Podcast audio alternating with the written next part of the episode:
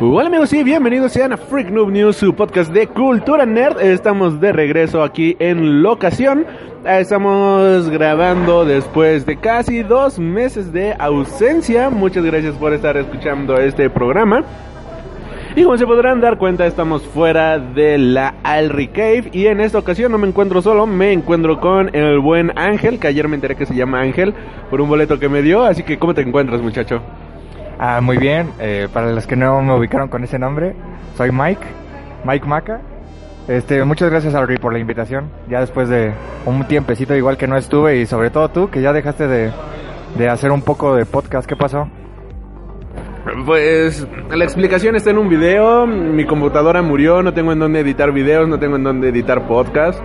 De hecho, esta es una prueba que voy a hacer para tratar de editarlo en el móvil. O sea, no lo voy a editar en la computadora, sino que lo voy a editar todo desde... Bueno, no en el móvil, sino en la tablet. A ver cómo sale. Pero sí, ahorita pues no hay computadora, así que pues, no, no podía editar nada. Y por eso todos los videos que hay en YouTube, ninguno tiene así como una edición chida. O sea, no hay imágenes, no hay nada. Por lo mismo, solamente hay cortes básicos y musiquita de fondo porque si no hay donde editarlo. Y bueno, les recuerdo nuestras redes de comunicación que son a través de Facebook, Tumblr y Twitter. Nos encuentras como Freak Noob News y a través de YouTube como Freak Noob News Channel. En esta ocasión, bueno, el fin de semana que acaba de pasar, este fin de semana pasado, se llevó a cabo la Unboxing Toy Convention la convención de juguetes y colecciones y coleccionistas más grande de México y Latinoamérica y una de las más grandes de América sorprendentemente. Y en esta ocasión pues nos eh, han presentado una edición muy buena si son seguidores de los juguetes y todavía, todavía obviamente todos los coleccionables una edición muy enfocada en esta ocasión a Star Wars, a todo lo que viene siendo el fandom Star Warsiano, debido a que trajeron a varios actores, trajeron a varios diseñadores de juguetes Kenner, vinieron, por ejemplo, igual las personas, vino uno de la, ah, de Toys That, Toys That Made Us, de, de Netflix, lo cual pues se agradece. Y pues sí, fue una buena convención para los amantes de los juguetes, para los amantes de los coleccionistas. Y si no te gustaba nada de eso, pues igual había varias cosas que hacer. Por ejemplo, yo me tomé una foto con Riae, que es una de mis Suicide Girls favoritas, es mi Suicide Girl favorita, así que ese era uno de los motivos por los cuales había venido. Había exclusivas bastante interesantes. A mí me, yo quería una playera que decía Kaiju Park, pero pues estaba agotada.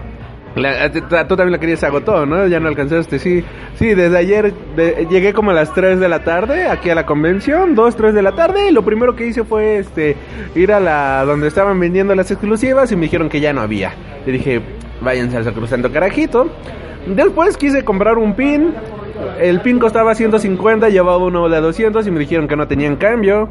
Y yo le dije, ¿es en serio? Nada, nada, nada. Y me dijeron, no. Y yo ya tampoco lo pude comprar. Así que, pues sí, por esa parte fue decepcionante que no pude comprar las exclusivas de la convención. Solamente quería un pin y una playera, pero ya ni pex. Pero había obviamente también otras exclusivas bastante interesantes, juguetes que se lanzaron únicamente aquí para esta convención, lo cual pues le da un valor agregado obviamente a estos coleccionables, debido a que no los vas a encontrar en ninguna otra parte, salvo en esta parte, y creo que yo que estuvo bien, vino uno de los diseñadores de ropa de Barbie, vinieron varios actores, actores de doblaje, vino el doble de acción de Loki, que pues está Está, está bastante cool. Eh, el elenco de voz de He-Man, que igual pues, está, está bastante cool. Y pues había buenas, buenas actividades. En mi experiencia me fue bien, la verdad no me quejo. Fue una buena convención. Es obviamente enfocada para coleccionistas, pero pues uno se la pasa completamente bien. Uno se la pasa completamente agradable. Disfrutando de todas estas actividades. Joven Mike, ¿cómo, ¿cuál es tu experiencia en esta convención? Eh, pues yo también me la pasé muy bien. Eh, como bien mencionas, es, el enfoque pues es totalmente para los, los que les gustan los juguetes, para los coleccionistas. Yo también vi aquí que había un enfoque hacia He-Man, los amos del universo. Había mucho, mucho de eso. Ya ves que hasta vino, vino un stand de Super 7 y trajeron sus exclusivas también de la San Diego Comic Con. Y pues los de Hasbro también trajeron sus exclusivas de la San Diego. Eh, pues en mi caso yo, por ejemplo, no pude venir el, el sábado, pero fui el eh, vine el domingo. Y pues yo, por ejemplo, llegué así temprano porque el, año pasado que asistí, me acuerdo que llegué y yo a lo que venía primero pues era Hasbro.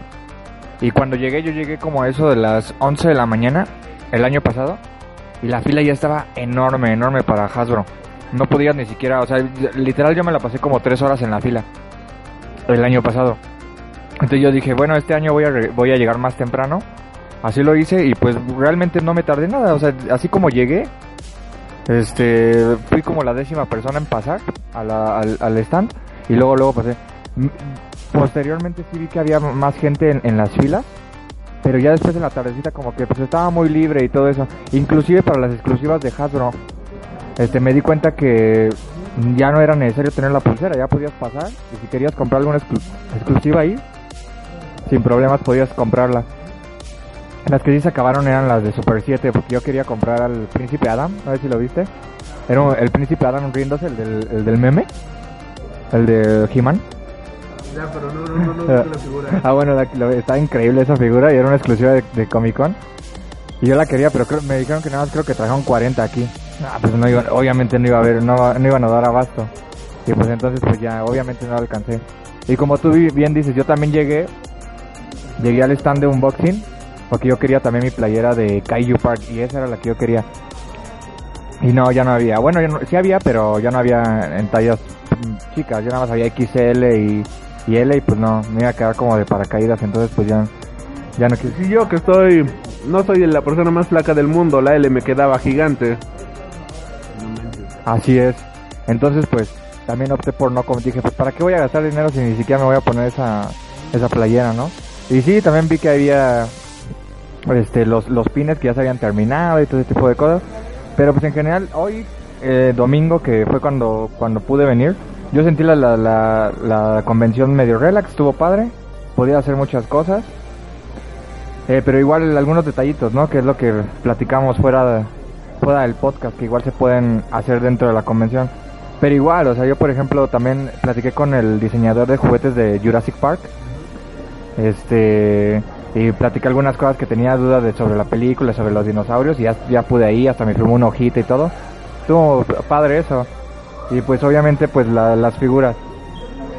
Pero algo que comentábamos Alri y yo es que por ejemplo el año pasado yo recuerdo muchos, muchos este puestos, o bueno, stands, que se dedicaban a vender eh, figuras, pero digamos como de una forma más eh, clandestina, digámoslo así. O sea, como si fueras a un, a un tipo tianguis, a un tipo, tipo rock show o algo por el estilo, que te venden las figuras así este, más clandestinamente, pero de una forma ordenada.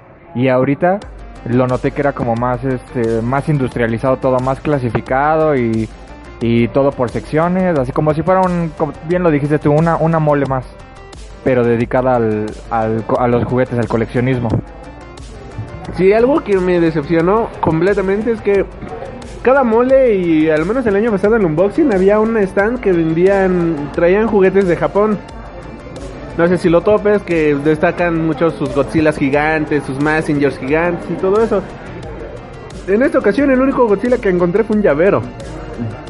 Y eso no, yo, yo venía con muchas ganas de comprarme un Godzillita. Dije, ah, ¿cuánto costará? Unos mil pesos, mil quinientos pesos. Pues va, ¿no? No le, no hay problema, porque los más gigantes sí estaban como en cinco mil pesos, eso sí me acuerdo claramente, pero había unos estándar de unos 15, 20 centímetros, bastante cool, que te vendían así a, a precios más accesibles, ¿no? Y en esta ocasión solamente había un llavero y así el llaverito súper pequeño, tipo de los de Cinépolis. Y dije, no manches, es en serio que solamente tienes este llavero de, de, Go- de Godzilla. Y estuve buscando en varios stands, nadie llevaba así casi nada. Igual, buscando cosas de Doctor Who, solamente estaba el club de fans de Doctor Who de la caja azul, bastante buena onda las los, los chicos que atienden y todo eso, la verdad sí me cayeron súper bien, sí eh, fue bastante buena onda la manera en la cual convivían, ¿no? Con el público, pero de ahí en fuera no había nadie vendiendo nada de Doctor Who, solo una mochila que te encuentras en Amazon por 400 pesos y que aquí la estaban vendiendo en 1500 pesos. Fue de vete al sacrosanto carajito, o sea, no pienso pagar 1500 pesos por algo que cuesta 450. Eh, esto es real. Y sí, o sea, todo muy industrializado, pero enfocado mucho en Marvel, enfocado mucho en Star Wars, enfocado en DC, Funkos por todos lados, a precios exagerados, mejor cómprenmelos a mí. Y este de, de eh, si, si ibas así por algo en específico, realmente había muy muy poco que, que no fuera algo industrializado, por así decirlo si eres fan de Doctor Who, no había nada prácticamente de Doctor Who. Si eres fan de Godzilla, no había nada de Godzilla. El año pasado me encantó el museo que hicieron. De hecho, ese igual era uno de los atractivos por el cual yo quería venir. Porque el museo era eh, me encantó, o sea, yo quedé fascinado, pueden verlo en el video del año pasado del unboxing, estar viendo todos los juguetes, todos los props, estar viendo todo eso que había eh, de Massinger Z, de Transformers, de Neon Genesis Evangelion, de Godzilla, una variedad de juguetes japoneses increíble de todas las series eh, animes que tanto nos encantan. Y en esta ocasión, casi dos hileras eran de puro Iron Man. Otra hilera de pura lucha libre y todo lo demás era este prácticamente Star Wars y Jurassic Park. Y ya nada más como, ay, Man un poquito. Y dos, tres este, cuadritos. Era nada más uno de Neon Genesis Evangelion y uno de Akira. Y era todo lo que había de cultura japonesa. Y dicen, no, es una, es una convención de juguetes. Creo que deberías de tener un poquito más de esto, ¿no? O sea, yo... por ejemplo, hay unos juguetes que son muy populares en Japón. Este... Que son como figuritas. No sé si las topas como si fueran de porcelana que están este, exhibidas así en los stands, bueno, o sea que principalmente para exhibición, ¿no? Tipo a los este los juguetes estos de Hot Topics, pero nada más que son como más de porcelana, más detalladitos, japoneses. En la Friki Plaza venden muchos de esos, pero así a precios exageradísimos que dices, jaja, vete al carajo. O sea, ¿no? Y dije, a lo mejor y aquí voy a encontrar uno de esos, ¿no? Y tenía muchas ganas de conseguir algo por el estilo. No, tampoco había nada de eso. Lo más similar era un stand que tenía algunos este juguetes de Saint Seiya, de este de Pacific Rim, pero o sea, a lo que voy, lo más popular, lo más lo que más vende, ¿no? O sea, tenían el bolillilillo y la telera, pero en cuestión de conchas, en cuestión de donas estaba muy muy vacío, muy muerto. Ojalá que para el año que venga pues esto se arregle porque el año pasado sí había muchos de esos puestos, o sí había gente vendiendo ese tipo de cosas. Ahora no, lo cual pues se me hizo pues mal. Puntos buenos, pues, estaba el carro increíble, estaba este un stand gigante de Black Panther que en donde te podías tomar una foto, estaba bastante padre. Había estaba unas estatuas del halcón, digo de los halcones este galácticos, estaba este Pegajoso, estaba de los cazafantasmas, sí se llama Pegajoso, ¿verdad? Sí. De los cazafantasmas. Slimer. Slimer, ajá. Y muy realista, hasta, tenía pelos, me encantó. Hasta sus pompitas las tenía bien detalladas. Pero, ¿sí viste quién, ¿sí viste quién hacía esas, esas figuras? Ah, no, no, no vi. Este, Chucho Rojas. No sé si te diste cuenta que atrás de esas figuras estaba el stand de Chucho Rojas. Ah, sí, alguien estaba haciendo esculturas, ¿no? Ese mero. Inclusive hasta, por ejemplo, ves que había también una escultura de Rafael. Ahí llevaba un como un, la cabeza de Rafael, pero sin pintar, o sea, como que el modelo de para que lo vieras cómo era. Pues estaban padres. Sí, o sea, había cosas muy buenas, como bien lo acabamos de mencionar. Había muchos diseñadores, había gente haciendo esculturas y todo eso, y la verdad se agradece, pero yo creo que si el año que viene debería de ser una mezcla entre la primera Unboxing Day Convention y esta segunda para tener la convención perfecta, por decirlo de cierta manera. Porque sí, sí hizo mucha, muchísima falta algo más. Hizo falta tener más, este, más variedad. Que no todo sea Marvel, que no todo sea Disney, que no todo sea Warner. O sea, el mundo de los juguetes es así Enorme. enorme.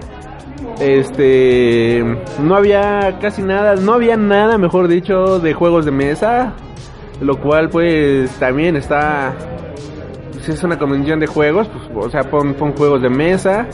Me gustaría que creciera en ese sentido, más juegos de mesa, más este juegos realidad virtual que metieran este como lo que mencionábamos, estaba viendo algunos videos de varias Toy-Con que hacen en Canadá, en Estados Unidos, incluso hay una en Brasil bastante grande, en donde tienen activaciones de juegos de realidad virtual, tienen este están, bueno, o sea, mesas para que la gente pueda probar sus juguetes, tienen mesas para que la gente pueda jugar juegos de mesa completamente gratis. Y eso es algo que faltó en esta convención, pero creo que va bien la el Unboxing Toy Convention, esta es la segunda edición, la verdad fue un rato bastante agradable, me la pasé bien, la disfruté completamente, eh, muchos juguetes recordaron a mi infancia, por ejemplo los visores, que... Ese es el que te- ese- justamente te iba a mencionar eso. Que ahí podrías probar el Smart View. Y estaba padre porque ahí podía, y eran de los halcones galácticos. De hecho, no sé si te diste cuenta. Había de varios, de hecho. Ah, yo nada más me tocaron puros de halcones galácticos. Ajá. Sí, y pues podrías, podrías probarlo, y lo cual, pues, súper bien. Y bueno, con esto, pues, damos... ¿Algo más que quieras agregar del Unboxing Toy Convention? Pues, o sea, nada más como comentando con lo que tú decías, un, eh, un poquito también yo difiero. Porque, por ejemplo, en la pasada yo lo vi eh, que estaba como en un enfoque muy, muy vintage. Por ejemplo, la, la exposición que dices, a mí también me gustó mucho. ¿Te acuerdas que había como los, los que eran los, los superhéroes de Lili Ledy? Que eran así como de peluche que estaban los Batman antiguos, los Spider-Man, ¿sí te acuerdas? Los de que venían en, sus cajas. Y, y, y- y de hecho todo lo que, lo que les mencionaba de los stands era como que muy vintage todo. Ahorita yo siento que lo trataron de hacer como que más comercial. O sea, por ejemplo, enfocarse, por ejemplo, trajeron las marcas de Super 7, SH Figuarts y todo ese tipo de marcas porque pues se enfocaron más al público que, que va a- directamente a comprar cosas. A lo mejor, como dices, probablemente el otro año sería bueno volver a, la- a lo que hicieron el, el año pasado y combinado con esta. Porque de hecho, hasta también donde tengo entendido, creo que iban a traer a los de Bandai, que, que, que nunca se han- las han traído aquí a México. Pero pero no pudieron porque no tu- tuvieron fallas en- con algunos permisos, algo así los de la, los los de la organización de la, de la de la convención y entonces no pudieron traerlos. Pero si los hubieran traído pu- hubiera sido un boom porque hubieran traído ex- exclusivas y todo lo que hubieran traído hubiera sido, hubiera sido peor que con las exclusivas que hubo aquí. Aquí también pues la, la otra decepción fue eso, ¿no? Lo de la lo de las exclusivas que eh, se hicieron las, las, las filas enormes y por ejemplo se las hacían a las 4 de la mañana, o sea ya creían que estábamos en la, en la San Diego Comic Con. Había gente formada desde un día antes. O sea, no manches. Sí, o sea, desde el- habían dicho que desde las 8 de la, de, la, de la noche del viernes. Y luego dijeron que no, que al siguiente día a las 4 de la mañana. La verdad pues sí estaba, o sea, ni que fuera la San Diego Comic Con como para que hicieran eso. Pero la gente se. Pero, exacto, pero la gente, pero si te- eran puros revendedores, la verdad. O sea, es, es lo malo de eso, que ni siquiera te dejan disfrutar a ti. Porque son los revendedores que llegan, llegan con 20 personas y sacaban las, las exclusivas. Y ya después te las revenden en el rock show. Pero bueno. Pero por ejemplo, yo lo que vine a comprar, pues ya te comenté, o sea, yo vine, lo encontré más barato que en Amazon. Entonces, pues este, en eso mm, no fue tanta decepción, pero sí me decepcioné porque yo, por ejemplo, yo venía, yo dije, ah, me voy a comprar un, un DeLorean. Yo quería comprar un DeLorean aunque sea de Hot Wheels. Y en ningún stand lo vi. En ninguno. Nada más vi, había un stand y tenían un buen de pero eran de exhibición. No eran para comprarlos. Y entonces yo así de, ¿qué pedo? O sea, en, en ninguno pude encontrar uno, pero bueno. Pero, o sea, pero en general yo creo que sí es buena, sí fue buena sobre todo para su segundo año y aparte por el precio, ¿no? Si compras el boleto en, en preventa 170 creo que no es tan caro para lo que, para lo que te ofrecen. Sí, en general está bien. Ojalá siga creciendo. Y pues vamos a ver si continúan haciéndola aquí en la en el World Trade Center o igual se cambian de sede con la junto con la Mole Comic Con. Que hablando de paso, pues ya cambió de sede. Algo que ya se venía rumorando desde que se está rumorando esto de que compraron la Mole Comic Con y todo esto. Y pues ahora pues todo indica que se va a hacer en el centro Banamex, que es el, el centro de convenciones más grande de México, lo cual pues creo que está bien. De hecho, este quien ha ido allá esa hasta allá, que queda por el toreo, pues sí se da cuenta que es dos, tres veces más grande de lo que es aquí en el World Trade Center. Son incluso dos pisos de no más, ¿no? Son varios pisos, son tres pisos de de exhibition floor, o sea, de para poder este, hacer tu convención y pues sí, en tamaño es tres, cuatro veces lo que es aquí el World Trade Center, lo cual pues en caso de que se vayan para allá, sí hablaría de que la mole crecería de una manera brutal. Igual se rumora que pues estaría mm, comprando la convención, se, según esto pues eh, um, ya nada más este Elías y todos ellos pues quedan nada más como como, como conse, consejador, ¿cómo se dice? Eh, asesores, ¿no? Asesores de la, de la convención, pero como tal, pues ya la convención pasaría a manos de otra persona. Y Elías y esta Vero y todos ellos se quedarían únicamente con la Unboxing Day Convention, lo cual, pues, ah, no, no está tan mal. No se me hace algo algo malo. Lo importante es que se sigan generando contenidos, que se siga generando buena buen este buen trabajo en, cuestión de convenciones y que no sean como la fallida Comic Con de 2012 que se hizo en el ahí en el centro médico, en el centro de convenciones, centro médico que fue un fiasco total o que no sea como la que no, no regresemos a la época de las TNTs, sino que ya podamos disfrutar de algo más grande, algo mejor. Y bueno, con esto nos vamos a un pequeño corte y regresamos aquí al Freak Noob News Podcast.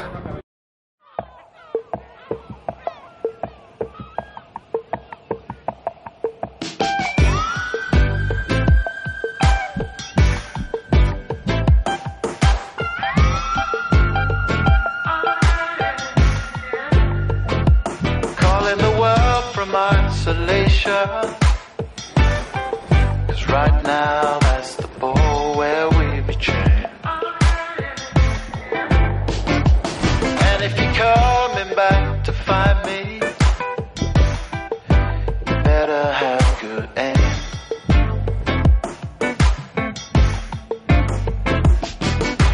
Shoot it true. I need you in the pictures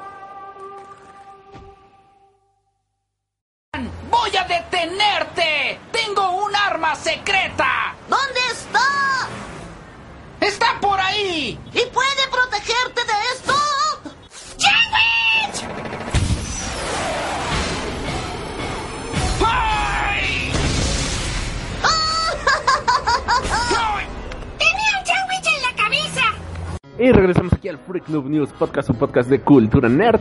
Y bueno, eh, ya dejando de lado el tema de las convenciones, este fin de semana tuvimos la oportunidad de ir al cinito, bueno, cada quien por su cuenta. Y joven Mike, película que quieras recomendar, bueno, ya saben, esta sección pues viene siendo Freak Cinema, donde hablamos un poquito de cine. Así que, ¿alguna serie o película que quieras recomendar? Bueno, pues yo fui a ver la película de Tag, así le pusieron en español, Tag, o T-A... Sí, la verdad, sí. T-A-G. Eh, y la verdad, este, es una película, pues es, comedia, como tipo comedia negra. La, sinopsis sería que es un juego basado, digo, es una película basada en el juego de las Trace. O sea, de, pásalas y no te embarazas o algo así. De unos tipos que ya son adultos, pero durante 30 años, durante, en toda su vida, en un mes específico que es mayo, ellos se dedican a jugar las Trace. Y desde que tienen 13 años hasta 40 que tienen actualmente en la película, siguen jugando ese juego, ¿no? Eh, la trama, pues la verdad es muy básica. Este, bueno, pues por ejemplo, si a alguien le interesa, sale Jeremy Renner eh, en su papel de, eh, de Clint Barton, otra vez. Es muy parecido a Clint Barton, de verdad. Sa- Sale como, sale también, sale el, tipo de Madman. Es decir, no sé si ubicas al actor principal, no no me acuerdo cómo se llama, pero sale él. Eh, eh, salen varios actores. El chico que sale en New Girl, que es como un, bueno, ese tipo. No recuerdo, pero bueno, eh, la película la verdad eh, tiene, eh, tiene buena historia. Es una película muy básica, sinceramente, pero pues el guion me parece que está bien hecho y la fotografía también está muy bonita y la puedes disfrutar. Eh, obviamente si vas con la expectativa de que no vas a ver la gran película del mundo, ¿verdad? Pero es una película para ir a divertirte con tus amigos o ir a ver, eh, si quieres ver algo relajado, este, algo que, que no tiene, no necesitas el esfuerzo de andarla ana- analizando ni nada por el estilo, simplemente ir y ver una película y disfrutarla como tal. Eh, yo la verdad yo sí la recomiendo. Si tienen la oportunidad, yo creo que para estas fechas ya no va a estar en el cine, pero si algún día pueden verla eh, en línea o comprarla en línea o algo así, yo creo que está bien, incluso para verla con tus amigos, probablemente te recuerde viejos viejos tiempos de cuando de cuando jugabas con eh, que eras niño o inclusive hasta te podrían dar ideas de hacer cosas cuando ya eres adulto, ¿no? Y pues al final te deja un mensaje porque bueno, esta película está basada en una historia real. Ajá, sí, yo también me dije lo mismo. Y pues al final te deja como un pequeño mensaje ahí, este, que la verdad pues, no sé si quede, está muy ad hoc la película, pero bueno, le da un buen final, ¿no? Y pues yo creo que este sí se puede aprovechar esa película. Eh, sí valdrían tus 40 pesitos que pagas en el cine, si, si quieres ir a verlo, puedes ir a verla con tu novia, con tu novio, y pues sinceramente van a pasar un buen rato en el cine viendo esta película. Bien, yo este fui al cine a ver dos películas europeas que llegaron aquí, más que nada salas de arte. Pero wow, qué gran sorpresa me han dejado. La primera que vi fue La noche devoró al mundo, una película francesa sobre zombies que nos va a contar la historia de un músico que bueno, eh, resulta que se queda atrapado en un departamento cuando pues boom, sale el apocalipsis zombie. La película es muy, pero muy eh, cruda, es increíble en muchos sentidos. Gracias. Y algo que me encantó por completo de esta cinta fue el hecho de que tenemos que es 80% actuación, 20% diálogos. Casi no hay diálogos en esta cinta y te mantiene con una con un suspenso, con una expectación de qué diablos va a pasar. Brutal, o sea, el suspenso que maneja la cinta es muy bueno y va creciendo conforme va avanzando la película. Nos van a ir presentando cómo este personaje va a ir eh, entrando a la locura, va a ir este, cómo va a ir afectando la soledad, su estado tanto físico como mental, a tal grado de tener una relación muy rara con un zombie, bueno, una relación de amistad con un zombie que se quedó igual atrapado ahí en el elevador.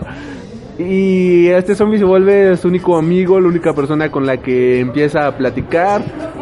Y vemos cómo lentamente este tipo pues empieza a adelgazar, se comienza a volver este prácticamente empieza a caer en la locura. A tal grado que su realidad se empieza a ver completamente distorsionada. Y wow, es muy buena, la verdad es una apuesta muy buena para el género de los zombies.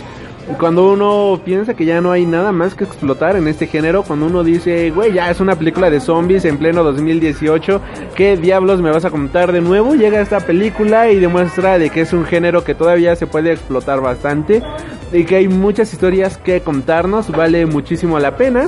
Nada más está en cines selectos, lamentablemente es una película más que nada este de arte, pero está entre esta línea entre ser película de arte y película mm, eh, hollywoodense, por decirlo de cierta manera, ya que pues sí mantiene una estética visualmente hermosa, o sea, es cine francés, creo que ya eso nos dice demasiado de cómo va a ir siendo la la dinámica de este de esta cinta, pero al mismo tiempo nos va a mantener este con muy buenas escenas de eh, bastante gore, bastante tensas, dignas de cualquier película hollywoodense. Y la segunda película de la que quiero hablar es eh, El discípulo o eh, The Student, que viene siendo una película rusa que esa también solamente está en, cin- en cines selectos, en cines de arte. Y bueno, pues esta es una película de rusa que nos va a contar la historia de un estudiante el cual se vuelve un completo fanático religioso y empieza a hacer todo lo que está en sus manos para que la gente comience a creer en Dios y de esta manera pues que nadie nadie se burle de, de, Dios, vaya, de, de la Biblia, ¿no?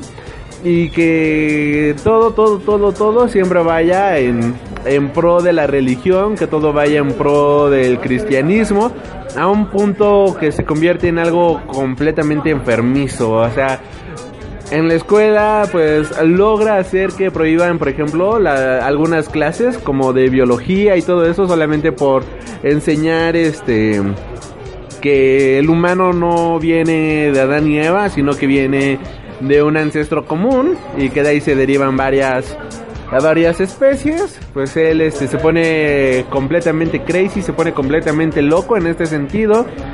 Eh, es una película muy densa. Cuando de hecho yo cuando entré al cine a verla dije mierda, me metí a una película católica, una película religiosa. Por un momento pensé que este, iba a ser casi lo mismo que estas de Dios no está muerto, que te demuestran por qué Dios, este, o por qué la reli- ajá, está con todos nosotros y por qué eh, la religión es súper cool y buena onda, ¿no? Y no, conforme fue avanzando la película, es una película de suspenso psicológico muy cabrona porque hay muertos, hay este, bueno, este tipo, ah, no quiero contar ningún spoiler, pero las cosas van a salir muy mal a tal grado de que a él no le importa matar a alguien solamente para hacer que la que se cumpla la palabra de Dios. Y esto está basado en una obra de teatro, tengo entendido, es una obra de teatro rusa de la cual pues han habido varias este varias eh, muestras, ha habido varias interpretaciones y algo que me gustó mucho de esta, pues es que yo no conocía la historia y me dejó completamente sorprendido. Es una, como bien menciono, una película de suspenso psicológico muy densa, muy creepy y y sí, sí va va a frustrar a más de uno, va a desesperar a más de uno y va a lograr que uy, se cayó la bicicleta.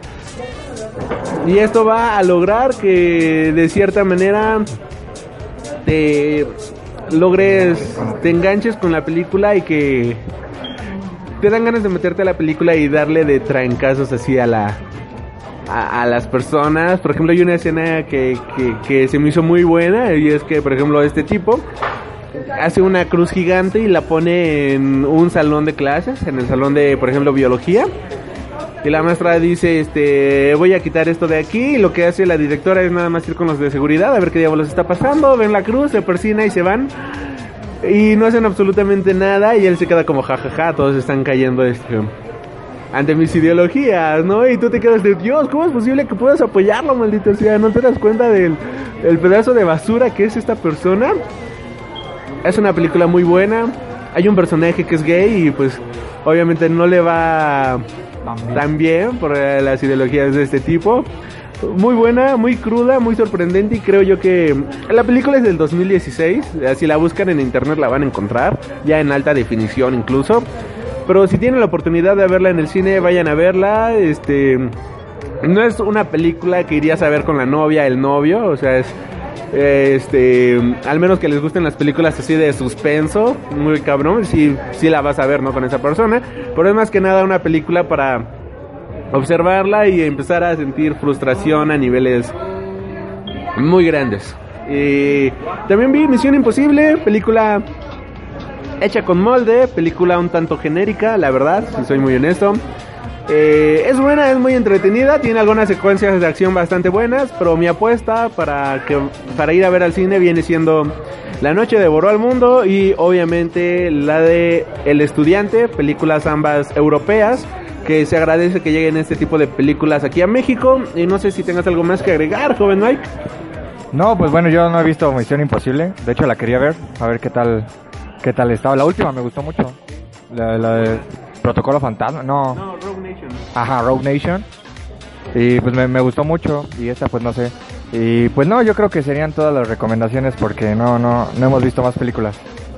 Y bueno, yo nada más les digo que vayan viendo Luke Cage porque próximamente ya hablaremos de la segunda temporada de Luke Cage. Buenísima serie, me encantó más que la primera temporada. Y bueno, con eso nos vamos a nuestro segundo corte musical, o bueno, a un segundo corte. Estás escuchando Freak Noob News Podcast, tu podcast de cultura nerd.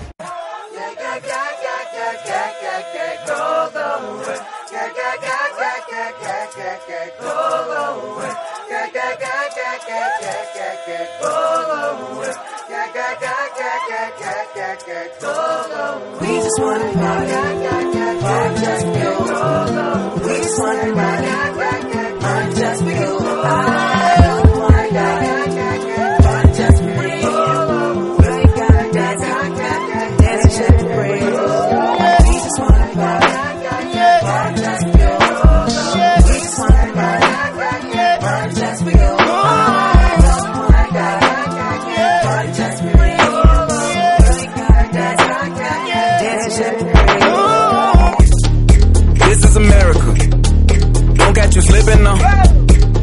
You slipping now. Look what I'm whipping now. This is America. Don't catch you slipping now. Don't catch you slipping now. Look what I'm whipping now. This is America. Don't catch you slipping now. Look how I'm living now. Police be tripping now. Yeah, this is America. Guns in my area. My area. I got the strap. I gotta carry 'em. Yeah, yeah, I'ma go into this. Yeah, yeah, this is gorilla. Yeah, yeah, I'ma go get the bag. Yeah, yeah, or I'ma get the pad. Yeah, yeah, I'm so cold like yeah. Yeah, I'm so dull like yeah. We gon' blow like yeah. Uh.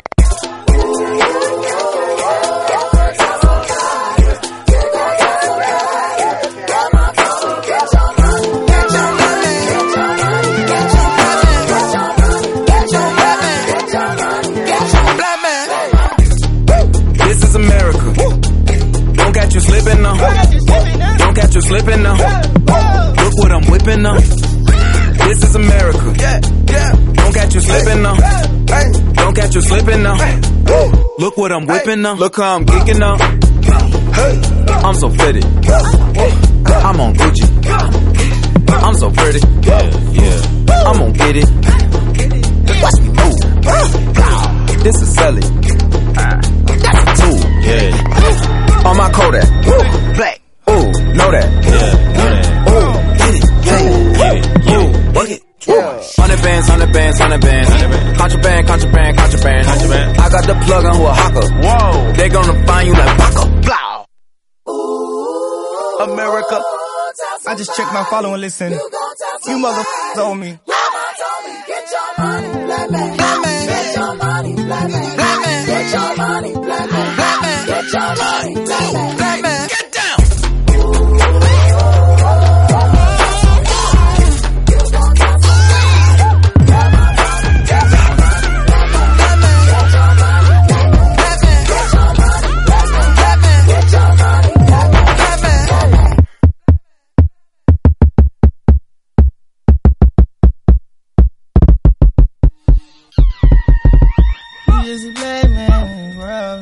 buckle, ayy. This is black and this world, the next one's foreign day. Just a big dog, yeah. My Kindle came in the backyard.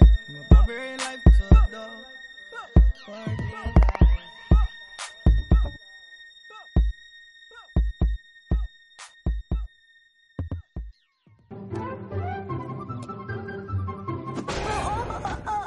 órganos.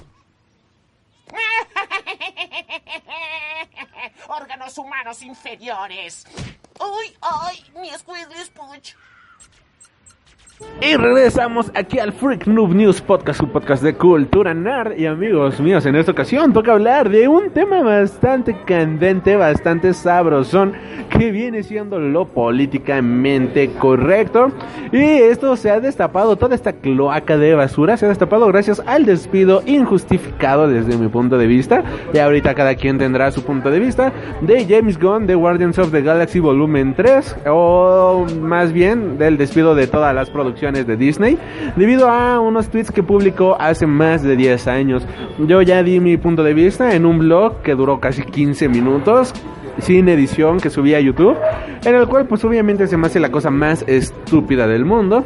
Y esto continuó o ha continuado en días recientes debido a que esta semana se dio a conocer que eh, el, re- el recopilado, este, la recopilación que íbamos a tener para febrero del próximo año de Shazam del Capitán Marvel en promoción de la nueva película, pues había sido cancelado debido a que obviamente tiene algunos temas que pueden resultar racistas para algunas personas. Obviamente esto se justifica en el sentido de que, a ver, es una obra de 1939-1940 en donde la sociedad era completamente diferente a lo que tenemos hoy en día y obviamente hacer chistes o satirizar a las personas eh, a los chinos, a los asiáticos, a personas de color, pues era algo demasiado común, era algo del pan de cada día.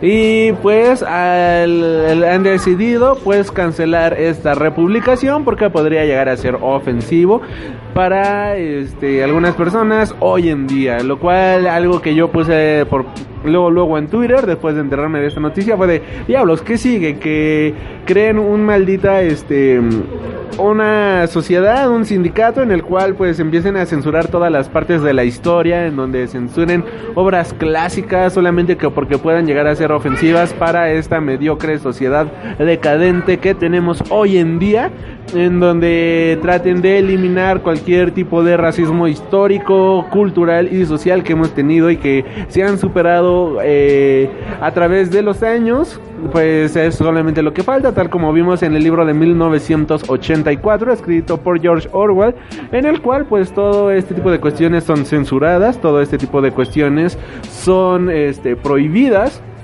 y la sociedad pues simplemente queda eh, inutilizable por decirlo de cierta manera en una por decirlo de una manera bonita.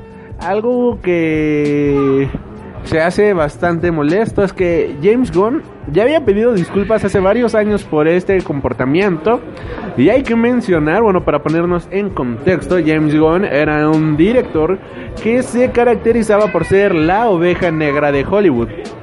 Él no era un buen director en el sentido de que no era santo, por de ninguna manera. E incluso en 2008, que es la época de donde vienen sus tweets, tuvo una serie eh, la cual estaba protagonizada por actrices y actores porno, nada más para que se den una idea. Y fue una serie que duró un par de años y bueno, esta eh, era por, protagonizada por actores porno, él este, incluso dirigió algunos videos pornográficos, por decirlo de cierta manera, posteriormente dirigió algunas películas eh, de una manera bastante independiente, que igual mantenían un humor demasiado ácido, demasiado negro. Eh, de muy mal gusto, pero era el sello característico del director. Disney sabiendo todo esto, Disney sabiendo todo lo que este director había hecho anteriormente, decidieron contratarlo para poder dirigir Guardians of the Galaxy y nos entregó dos de las mejores películas de Marvel Studios que existen desde mi punto de vista, que es Guardianes Volumen 1 y Guardianes Volumen 2, que para mí son de mis favoritas, junto con Spider-Man, junto con Infinity War, siento yo que son grandes películas, completamente espectaculares cada una. Y bueno, se revelaron algunos tweets de aquella época en donde James Gunn dirigía pornografía, en aquella época donde James Gunn dirigía este, películas 100% incómodas de serie B. Y solamente como él mencionó algo en contra de un republicano, algo mencionó en contra algo de eh, Donald Trump, pues han decidido buscarle tres pies al gato y pues esto acabó con el despido y aparente fin de la carrera direccional, por decirlo de cierta manera, de James Gunn. Absurdo, muy muy absurdo, ridículo, sí, bastante lamentable, yo creo que completamente. Eh, pero bueno, comencemos con el tema. Joven Mike, eh, ¿qué, qué, qué, qué vos tenéis que opinar?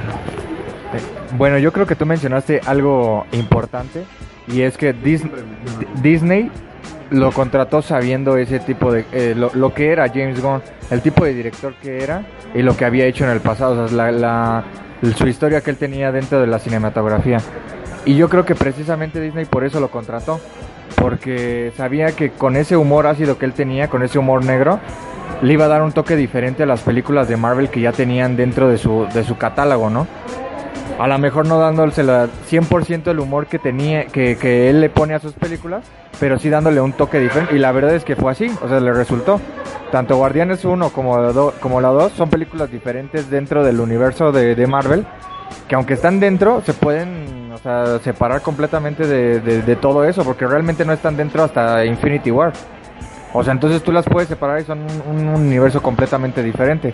Y es precisamente por eso, por el sello que tiene James Gunn dentro de, su- de sus películas. Ese, ese, es- esa característica que tiene él como cinematógrafo dentro de esas películas. Para mí también es absurdo. Yo no entiendo cómo pueden hacerlo porque son 10 años. O sea, yo hace 10 años, este, yo escuchaba Panda, yo era emo. No me puedes comparar con el, con el que, es- con el que es, ¿Es en serio? ¿Es en serio? No me o sea, no me puedes comparar con el que soy ahorita. O sea, yo me imagino que, que, al- en, en- que en mi trabajo me despidieran porque me dijeron, no, vimos unas fotos del hi-fi y donde, de- donde decía que tú eras emo y, y escuchabas panda. No, o sea, es absurdo, la verdad. No puedes categorizar a una persona nada más por algo que hizo hace 10 años. Todas las personas tenemos derecho a cambiar y yo creo que lo hizo James Gunn porque precisamente él se disculpó antes de todo esto, ajá, se disculpó muchísimo antes de que sucediera toda esta, esta controversia. Entonces, para mí también es absurdo y pues como te comenté, ¿no? Yo incluso firmé la petición de Change.org sabiendo que, que no iba a pasar nada, porque yo la verdad yo sí estoy en contra. Este, sí, los chistes son malos. Eh, bueno, algunos son buenos. Pero la verdad sabes que están mal lo que él dice, ¿no? Eso es un humor totalmente negro. Pero yo no creo que de- debiera ser un motivo muy eh, específico como para despedirlo. Entonces, sinceramente, yo creo que que deberían de considerar las cosas, que aunque ya dijeron que no, que no lo van a hacer. Pero bueno, aunque no sé si también sabes lo que se dice de por qué fue el motivo de, que del despido de James Gunn. Bueno, se- se- bueno, es que eh, está el rumor, porque precisamente antes se dice que a James Gunn lo despidieron porque estaba la compra con Fox. Entonces se supone que una de las cláusulas que tenía Fox con Disney es que no querían que tuvieran como que un escándalo por ahí, alguna mala mala información dentro de la compañía para para pa- pa- para realizar esta compra. Entonces a James Gunn lo despiden antes de que se haga la, la, trans- la transacción de, de Fox a Disney, porque se supone que a, James Gunn lo ligan con un, con un productor dentro de, de Disney, eh, quien se supone que a él lo encontraron con fotografías de niños. Entonces se dice que ese, ya aparece ventaneando aquí, que se, se dice que este, que este director, o este productor, perdón, le pasaba fotos a este James Gunn. Entonces, no, no, no, no. Le, le pasaba fotos a este, a este James Gunn y es por eso que decidieron mejor despedirlo y evitarse, o sea, sin saber, ¿no? Sin saber nada, decidieron des- despedirlo para evitar ese problema con Fox. Porque si te fijas, días después, no sé, tres, cuatro días después, Disney, o un día, no sé cuánto, Disney adquiere Fox. Y entonces ya se, se- se ellos se eliminan de ese problema, ¿no? Pero digo, ya lo tienen, entonces si ellos quisieran, pues a lo mejor podrían volver a recontratarlo, ¿no? Como que cambiaron de opinión en ese sentido. Inclusive, creo que en el último podcast que estuve platicamos un poquito sobre esto, en la película de Los Increíbles. Que hablábamos, bueno, que yo te decía que para mí se me hizo un poco feminista la película, Ah, sí. que tenía algunos toques feministas.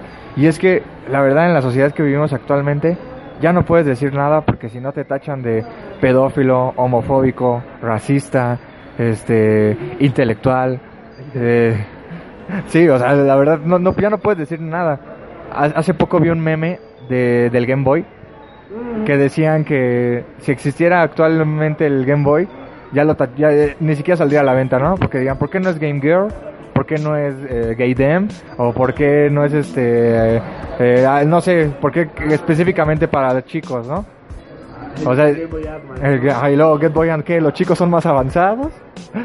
O sea, es que la verdad sí, es, es, es muy estúpido. eh, desde, mi, desde mi punto de vista. Yo creo que sí nos estamos este, acabando y la verdad no sé cómo vaya a seguir esto en unos años más adelante. Porque pues probablemente eso se vaya a incrementar. Que, que sea lo que vaya a pasar con esto y pues por- sobre todo personas como, eh, no sé, las famosas feminazis, que aunque tratan de, ejercer sus derechos lo hacen de una mala manera, que ni siquiera te dan motivos para, o una buena explicación sobre qué es lo que quieren pedir y por qué te lo piden. Y pues eh, es por ese tipo de cosas que pasa lo de James Gunn.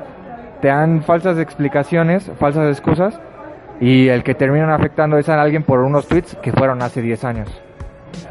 Yo me acuerdo que hace 10 años, igual este, 2008, 2009, incluso más reciente, por Twitter, en mi cuenta personal que ya no existe, bueno, se convirtió en la de Freak Noob News, así que me preocuparía que alguien encuentre esos tweets.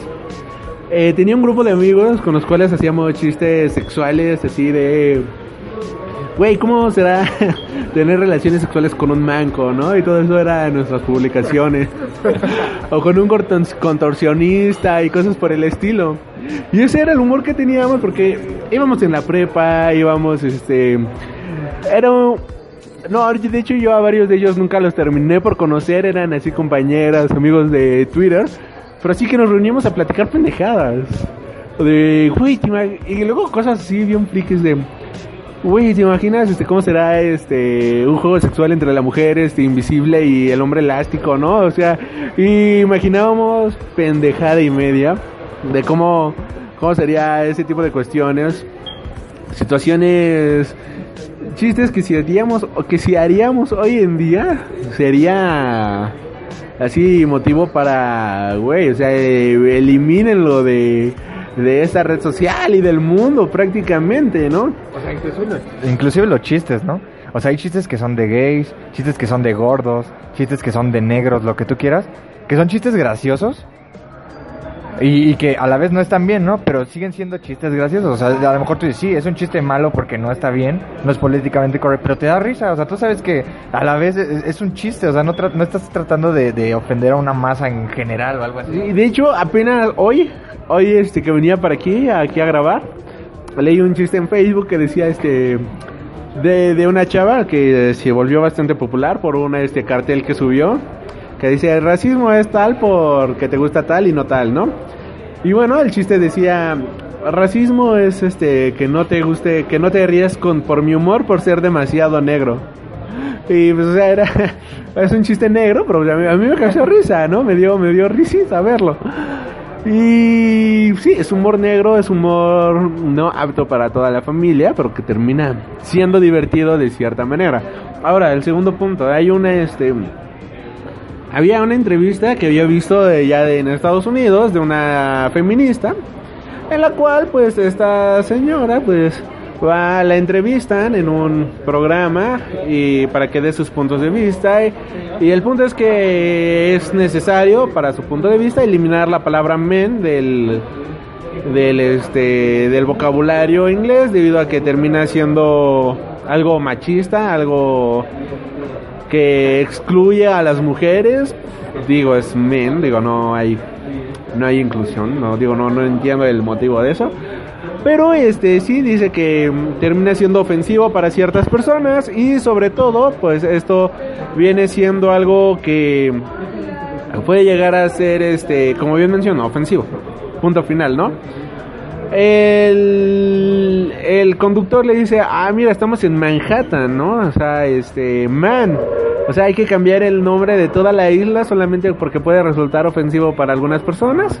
Y la chava se queda con cara de, ah, pues sí, porque si es ofensivo, este, para ti, aunque no sean muchos, pues tienes que si es ofensivo para ti, pues tienes que luchar para que desaparezca y así evitarnos. ¡Oh, qué bonito! Aquí el joven Mike me está enseñando un carrito de Back to the Future. Pero es un llavero. Es un llaverito, no, ah, está asombroso. Awesomeness. Y este. Y bueno, la chava, este. Dice eso. Que no importa que sean una minoría. Si es ofensivo para alguien, debería de ser eliminado de la sociedad para que de esta manera ya no este podamos vivir en una sociedad sin ofensas ni nada por el estilo. Estaba viendo comentarios, reacciones y opiniones de todo este tipo de cuestiones. Y hay hubo una que me gustó demasiado y dice, entonces ¿por qué no hacen este el KKK, o sea, el Ku Klux Klan, este legal, ¿no? O sea, ¿por qué este ¿Por qué los discriminan? ¿Por qué los atacan? ¿Por qué les dicen que son un grupo terrorista? Si lo único que hacen es ser una minoría que se siente ofendida por las personas de color. Y entonces, si esta minoría se siente ofendida por las personas de color, entonces hagámosle caso. Y al igual que ustedes quieren eliminar la palabra men del vocabulario, al igual que quieren eliminar, que quieren agregar el lenguaje inclusivo, ¿por qué no este, eliminamos a las personas de color si una minoría se está sintiendo completamente ofendida por esta, por esa raza? Y así lo mismo. Y así lo mismo con los nazis, ¿no? Y así lo mismo con los nazis, ¿por qué no eliminan a los judíos y eh, ellos se sienten ofendidos o con los morenos, que sería acabar con toda Latinoamérica? Este, ¿por qué no eliminamos a los morenos y se sienten ofendidos con esta raza? A lo que alguien comentaba, no, es que eso es diferente, eso es este eso es ser racista, eh, están siendo intolerantes. Y alguien más le pone, dice, güey, o sea, lo que tú estás haciendo es sexismo y estás siendo intolerante con este con los hombres, ¿cuál es la diferencia? Y hoy ya no tienen nada que responder porque después de analizarlo fríamente tienen razón. O sea, es exactamente lo mismo, no hay diferencia. No hay diferencia entre el odio hacia la palabra o, hacia la palabra hombre, hacia hacia el término masculino. Al igual que no hay diferencia entre el Ku Klux Klan que odian a las personas de color, al igual que no hay diferencia entre los nazis que odian a los judíos, al igual que no hay diferencia entre los racistas que odian a cualquier tipo de otra raza que no sea la que la de su preferencia. Es exactamente lo mismo. Estamos viviendo en una época de racismo que se está de sí, ¿no? Racismo de de misogismo, de sexismo, de intolerancia que es también visto por la sociedad, que la propia sociedad lo acepta y va a estar cabrón que dentro de 50 a 100 años la historia esto quede registrado como una etapa en donde todo este tipo de actos racistas e intolerantes hayan sido también aceptados por la sociedad que se tuvo que haber cambiado el rumbo del entretenimiento, el rumbo social, el rumbo cultural que se vivía en este en esta etapa de la vida y creo yo que eso es algo muy cabrón desde muchos puntos de vista. Pues es que la verdad sí, o sea, yo... es lo que te decía hace rato, ¿no? A mí me gustaría viajar en el futuro para ver qué, pa- qué- o sea, cómo estamos eh, a- a- a- a- años más adelante, ¿no? O sea, qué pasa con, con esta parte de, de la intolerancia, de las feminazis, de, de todo ese tipo de cosas. Voy a hacer un poquito aquí de, de, de, publicidad, pero no sé si viste el último episodio de Los Forasteros. No lo veas, no lo veas. Es que fue esta Dalisa Zárate. Ah, me cae mal. Bueno, yo no la conocía hasta ese programa y ya me cae mal. Inclusive hasta si luego te metes en, en los comentarios yo le puse que por favor ya nunca la vuelvan a invitar en la vida. La verdad, demasiado, demasiado, demasiado, demasiado, demasiado. O sea, pero es tan tanto su, su, feminismo que incluso ya el programa te lo hacía este impasable, o sea, ya, no podías ver el programa por, de tan, de todo lo que decía, ¿no? Inclusive tú veías a Clemen, a este Pinto, o sea, lo veías así como con cara de ¿qué está qué pedo? ¿Qué estás diciendo, no? Porque decía unas cosas y por ejemplo, si te respon- si tú le decías algo, ella te respondía con otra cosa y te respondía con otra cosa y con otra cosa. Y pues por ejemplo, este traía en el pelo varios colores. Y ya ves que dicen que mientras más colores en el pelo, más feminazi la mujer. Entonces yo dije, ah, bueno, oh, rayos. Entonces yo dije, no, este, pues tienen razón en ese dicho, ¿no? Pero es que yo creo que lamentablemente el, el problema aquí es nuestra sociedad. Que ya no, ya no podemos aguantar ese tipo de cosas. O sea, a, te digo, a mí me gustaría ver en el futuro cómo, cómo resulta esto. Porque si no, imagínate, en el futuro, pues las personas van a decidir qué películas vamos a ver. O quién, quién va a actuar en qué película. Quién va, eh, quién va a dirigir tal película. O sea, cuando los que deberían de decidir eso son los estudios, sin importarle lo que piensen las personas, ¿no? O sea, está el, Carlos, el caso de Scarlett Johansson. Seguramente a eso iba, pero coméntalo tú. Sí, o sea, le, le dan un papel de una persona transgénero y una actriz transgénero se queja de que de que por qué no se lo dieron a un a una persona transgénero. Ok. Y entonces, este pues la, la verdad que qué estupidez, ¿no? Porque estás hablando de actuación. O sea, no estás hablando de, de, de, de- o sea, no sé. La verdad es que es, es un caso muy, para mí muy estúpido. Eh, este Scarlett Johansson mejor decidió declinar de plano para no ofender a ninguna minoría. Que digamos, de cierta manera estuvo bien por, por ella, ¿no? Porque así no, no queda mal con nadie. Pero, o sea, pero la verdad, qué estupidez. O sea, yo no, no veo nada bien ese, ese tipo de cosas. Y, y todo por qué? Porque una, una minoría en Twitter se enojó del que, de que le dieron el papel, se ponen a reclamar y entonces te eliminan. Lo mismo que pasó con James Gunn. Y lo peor de todo es que ni siquiera es una. No es una, ¿cómo decirlo? Una turba de internet. Es solamente una turba de una red social pedorra que ya casi nadie usa, maldita sea. Es como si se enojaran en Facebook. Dios, ¿quién se enoja en Facebook? Aparte de las tías que mandan piolines, maldita sea. ¿Quién usa Facebook hoy en día? Bueno, mucha gente usa Facebook hoy en día. Pero, o sea, ¿quién realmente ya lo usa como una maldita red social? O sea, yo ya hace muchísimo que dejé de usar Facebook para que para cosas que no sean este la página de Freak News y eh, buscar este memes para compartirlo, ¿no? En la página. De ahí en fuera, pues ya me voy a Tumblr, me voy a Instagram, me voy a otras redes que no sean esas. O sea, es una minoría de una red social demasiado estúpido. Y dices, güey, ¿qué pedo con esto? O sea, ¿por qué diablos lo terminan haciendo? ¿Por qué diablos lo terminan, le terminan haciendo caso a una minoría que ni siquiera representa el 10% de la gente que va a ir a ver tus películas? Te puedo asegurar que cuando se hubiera estrenado Guardians of the Galaxy Volumen 3 en 2020-2021, nadie se iba a acordar de esto, maldita sea. Nadie, y quien se acordara, iba a ser una minoría tan insignificante que no hubiera valido ni siquiera la pena el esfuerzo de tratar de mencionarlos ni nada por el estilo. Ahorita que mencionabas lo de la actuación, yo que estuve en teatro musical y en teatro teatro convencional, algo que me encantaba es que podía ser quien tú quisieras. Podía ser hombre, mujer, transvesti, transgénero, negro, pelirrojo, perro, incluso, lo que tú quisieras. Es más, en Cats todos son gatos. O sea, puede ser lo que tú quieras, el personaje que, te- que, que, que, quieras, ¿no? Por ejemplo, cuando estuve en Chicago, pues obviamente este había este chavas que hacían el papel de esta Mary, que era un hombre, pero aquí había tres mujeres que lo hacían el mismo papel. O sea, y les quedaba genial, ¿no? Y el, el chiste de cuando se descubría que era hombre, esta Mary Sunshine, pues lo cambiaban, nada más lo adaptaban a que era mujer, pero de una manera, este, por ejemplo, que sus pechos eran falsos, cosas por el estilo, ¿no?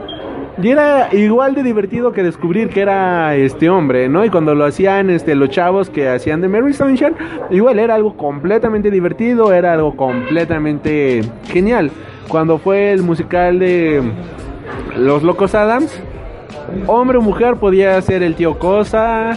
Había una mujer que interpretaba a Pericles y la verdad es que le quedaba increíble.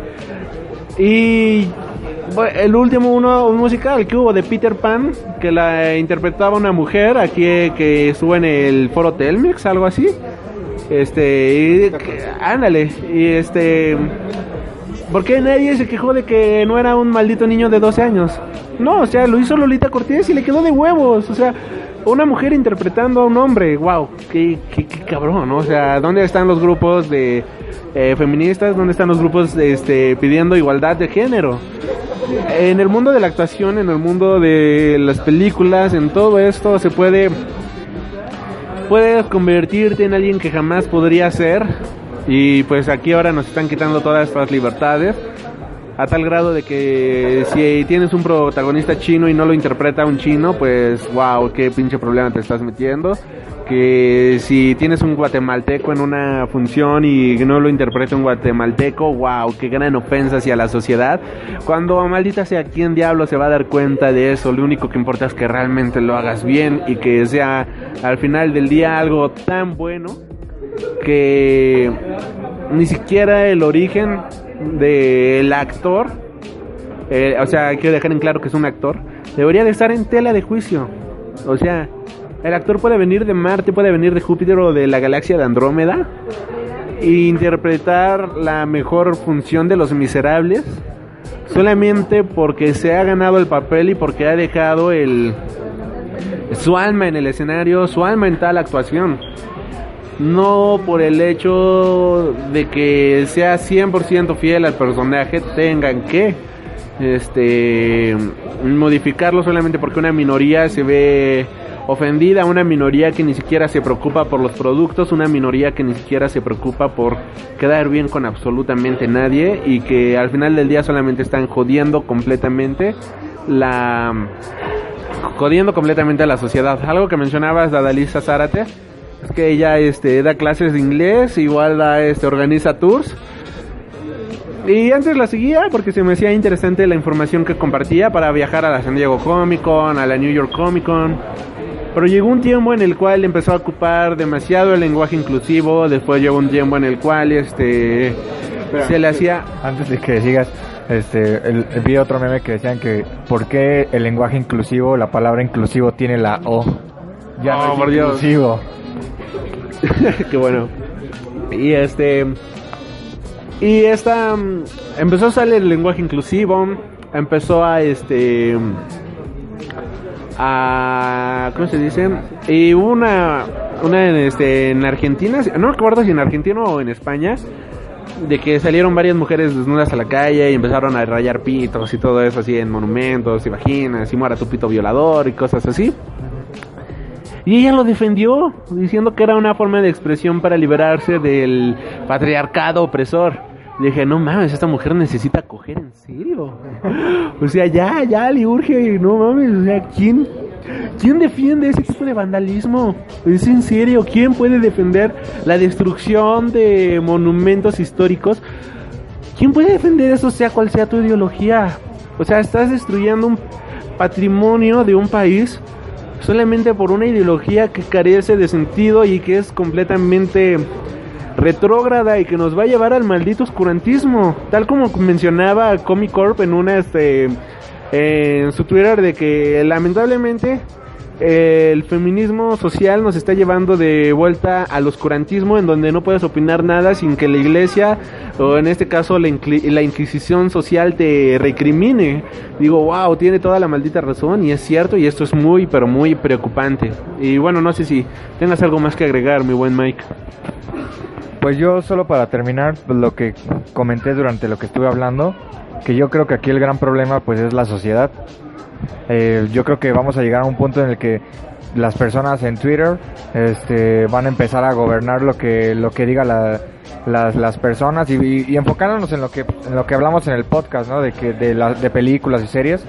Yo creo que vayamos a llegar a un punto en el que si no te gusta el actor, pues la gente lo va a cambiar e incluso van a, van a poner el actor que ellos quieren lo cual pues afectaría directamente a pues todo, todo, o sea, nos afectaría a todos nosotros y digo, no sé, hasta incluso este pueden haber este o sea, no sé, cambios drásticos dentro del, de las industrias.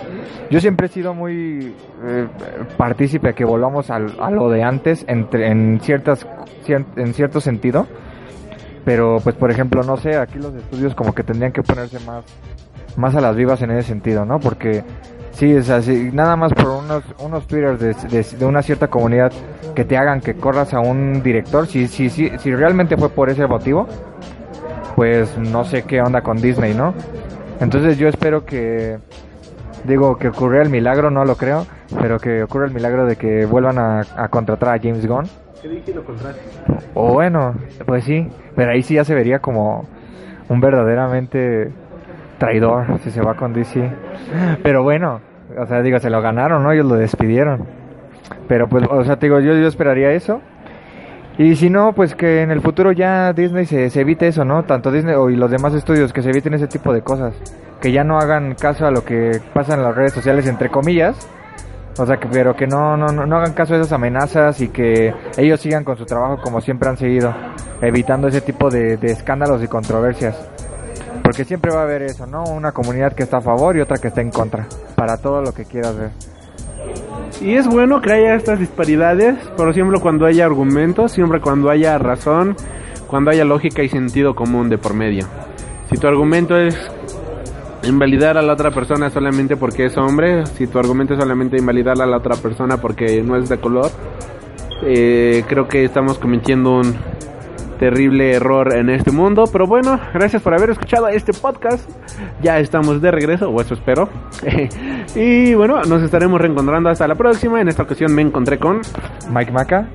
eh, eh, pueden seguirme en Instagram. Hay fotitos de, de, cosplayers. Ahorita del unboxing va a haber muchas. Este, arroba Mike, Ma- Mike-Maca. Y bueno, ya saben, síganos en nuestras redes sociales, Facebook, Tumblr, Twitter y YouTube como Freak Noob News. Yo soy Alri y nos estaremos reencontrando. Hasta la próxima.